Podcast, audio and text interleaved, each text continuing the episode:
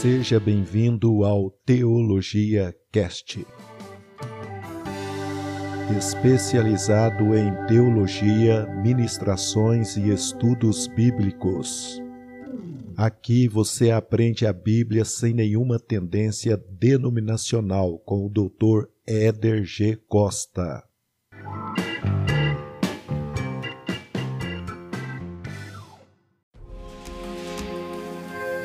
Seja um cristão e obreiro aprovado. Na Faetel Teologia Online, você sai formado e preparado. Cursos de capelania e teologia nas modalidades básico, médio, teologia plena, master e formação pastoral.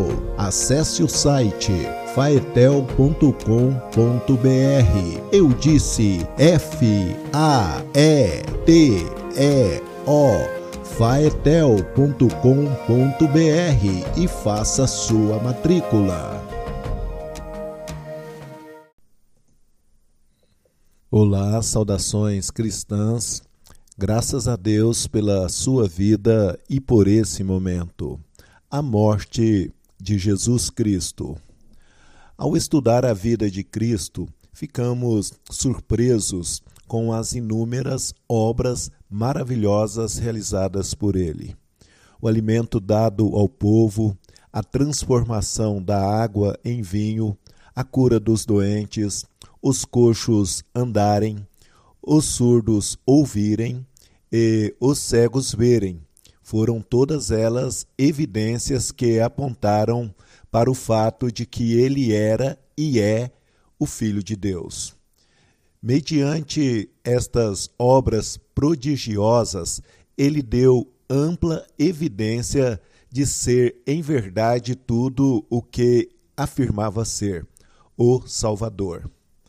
Todavia, sua obra não terminou com os milagres realizados durante a sua vida. As grandes verdades que pregou, e por ser uma bênção para o povo de sua época. Seu propósito principal ao vir a este mundo foi trazer salvação para as almas dos homens.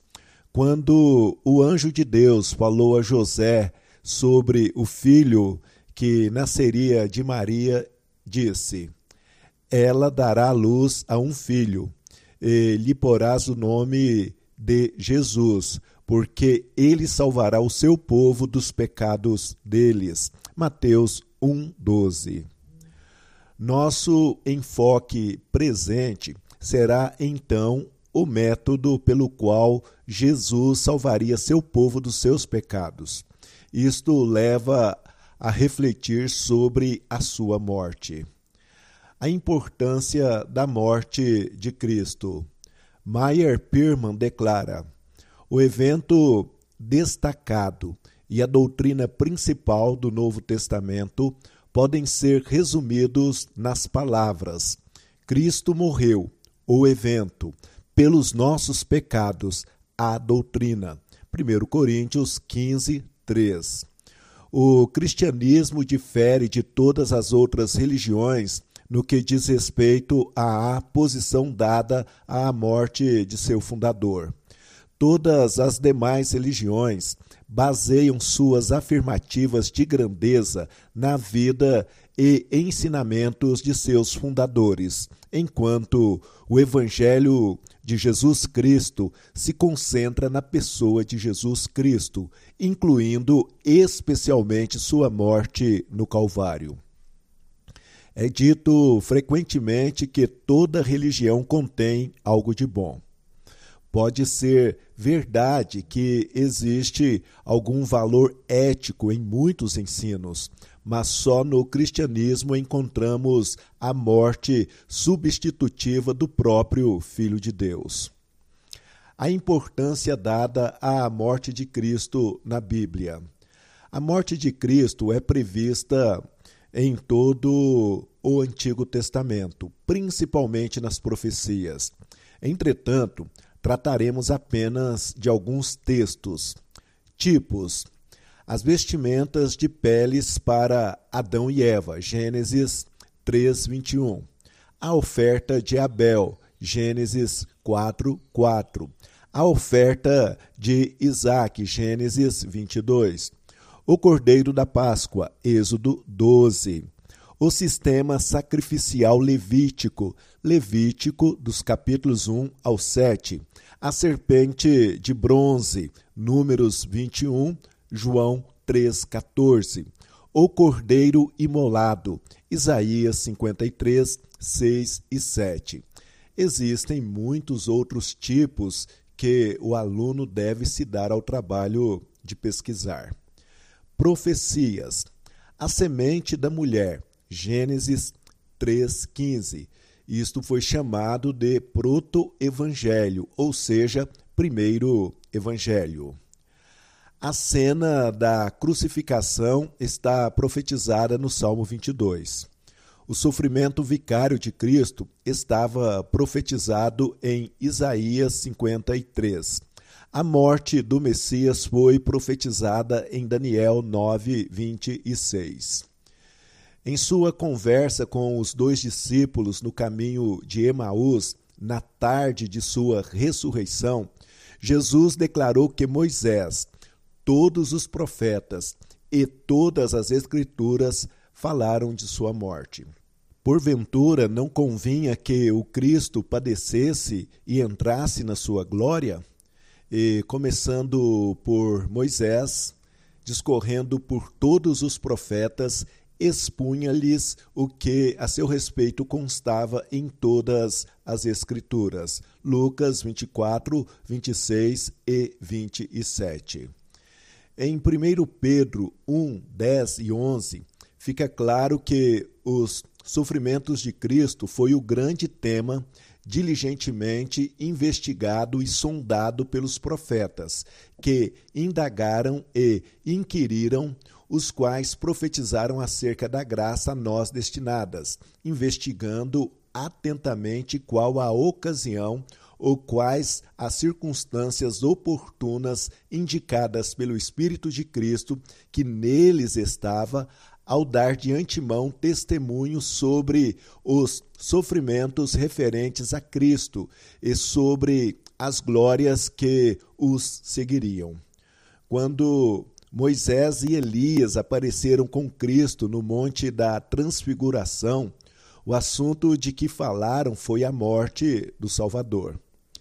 Eis que dois varões falavam com ele, Moisés e Elias, os quais apareceram em glória e falavam da sua partida, que ele estava para cumprir em Jerusalém. Lucas 9, 30 e 31 o verdadeiro significado da morte de Cristo. A fim de compreender a plena extensão do que foi realizado através da morte de Jesus Cristo, podem ser usadas várias palavras e seu sentido captado plenamente. O pecado do homem era tão grande e a santidade de Deus tão pura que o abismo a ser fechado entre eles exigiu um feito surpreendente por parte de Deus. Mediante a morte de Cristo, foi satisfeita completamente a necessidade do pecador relativa ao pecado, capacitando-o a gozar de comunhão eterna com Deus. Ao mesmo tempo, Cristo satisfez plenamente cada exigência necessária para que o Deus reto e justo perdoasse livremente o pecado e recebesse o homem de volta à sua comunhão. Em época alguma, através de toda eternidade, qualquer homem, demônio ou anjo poderá desafiar a perfeita e completa provisão da grande salvação de Deus. Vejamos algumas dessas palavras que definem a morte de Cristo. Vicária. A palavra vicária é o feminino de vicário, que vem do latim vicário, que por sua vez significa um substituto, alguém que toma o lugar de outrem e age como se fosse ele. Todos nós andávamos desgarrados como ovelhas cada um se desviava pelo seu caminho. mas o Senhor fez cair sobre ele a iniquidade de nós todos. Isaías 53, 6 tal como o Filho do Homem, que não veio para ser servido, mas para servir e dar a sua vida em resgate por muitos. Mateus 20, versículo 28. Aquele que não conheceu pecado, ele o fez pecado por nós, para que nele fôssemos feitos justiça de Deus. Segundo Coríntios 5, 21 carregando ele mesmo em seu corpo sobre o madeiro os nossos pecados, para que nós, mortos aos pecados, vivamos para a justiça. 1 Pedro 2:24. Pois também Cristo morreu uma única vez pelos pecados, o justo pelos injustos, para conduzir-vos a Deus. 1 Pedro 3:18 expiação. A palavra expiação é usada de um modo geral e também particular. Popularmente, ela é empregada e se refere à provisão completa da salvação feita por Deus para os pecadores, mediante o sacrifício do Senhor Jesus Cristo. Este é o sentido usado de modo geral. Todavia, o termo tem um significado específico na Escritura, ou seja, uma cobertura. Trata-se de uma palavra do Antigo Testamento. A única vez que esta palavra ocorre no Novo Testamento é em Romanos 5:11, em algumas traduções. E não somente isso, mas também nos gloriamos em Deus por nosso Senhor Jesus Cristo, pelo qual agora temos recebido a reconciliação. A palavra reconciliação aqui significa expiação. William Evans resume o assunto ao dizer: a expiação é suficiente para todos. Ela é eficiente para aqueles que creem em Cristo. A expiação propriamente dita, à medida que coloca a base para o trato redentor de Deus com os homens, é iluminada. A aplicação da expiação é ilimitada para todos aqueles que creem verdadeiramente em Cristo. Ele é o Salvador em potencial de todos os homens, mas efetivamente só dos crentes. Ora, é para esse fim que labutamos e nos esforçamos sobremodo, porquanto temos posto a nossa esperança no Deus vivo, Salvador de todos os homens, especialmente dos fiéis. 1 Timóteo 4, verso 10. Propiciação, do latim propitiatone, que significa ato ou efeito de propiciar, como também ação de natureza ritual ou cerimonial, com que se busca agradar alguma divindade, uma força natural ou sobrenatural, para obter seu perdão, seu favor ou boa vontade. A palavra Propiciação significa teologicamente afastar a ira mediante um sacrifício. Indica então a ideia de apaziguar. A quem Deus propôs no seu sangue como propiciação mediante a fé para manifestar a sua justiça, por ter Deus, na sua tolerância, deixado impunes os pecados anteriormente cometidos. Romanos 3, verso 25. Consulte também 1 João 2, 2 e Hebreus 2, 17. A ideia da ira de Deus está arraigada no Antigo Testamento, onde é mencionada 585 vezes. Ela é também citada no Novo Testamento. O que, todavia, se mantém rebelde contra o filho, não verá a vida, mas sobre ele permanece a ira de Deus. João 3, 36. Consulte também Romanos 1, 18, Efésios 5, 6, Romanos 2, 5, Romanos 5, 9, 1 Tessalonicenses 1, 10, Hebreus 3, 11 e Apocalipse 15, 5. Acerca dos inocentes. A graça de Deus cobre as crianças em seu período de inocência até que cheguem à idade da razão ou da responsabilidade moral. De fato, Jesus morreu por todos, logo, esses pequeninos estão incluídos na sua expiação. O pecado da incredulidade. Havendo Cristo morrido por todos os homens, os pecados de todos foram potencialmente cobertos ao ser vertido o seu precioso sangue. Mas existe um pecado especial que Jesus disse que o Espírito Santo condenaria: o pecado da incredulidade. Quando ele vier, convencerá o mundo do pecado, da justiça e do juízo. O pecado porque não creem em mim. João 16, versos 8 e 9. O Espírito Santo dá uma dimensão completamente nova ao pecado.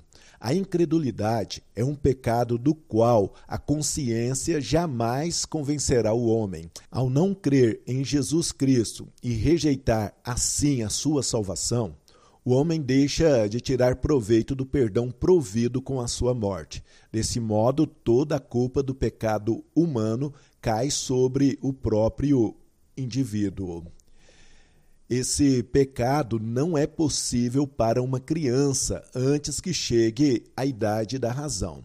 Portanto, a graça salvadora de Jesus Cristo ainda atua a favor dela é impossível saber quando uma criança atingirá este ponto de responsabilidade. A verdade é que não se sabe exatamente o tempo que a criança perde a inocência. Isso varia muito de acordo com o convívio de cada criança e também com as informações que ela recebe. Seja um cristão e obreiro aprovado. Na Faetel Teologia Online, você sai formado e preparado. Cursos de capelania e teologia nas modalidades básico, médio, teologia plena, master e formação pastoral. Acesse o site faetel.com.br. Eu disse F A E T E O faetel.com.br e faça sua matrícula.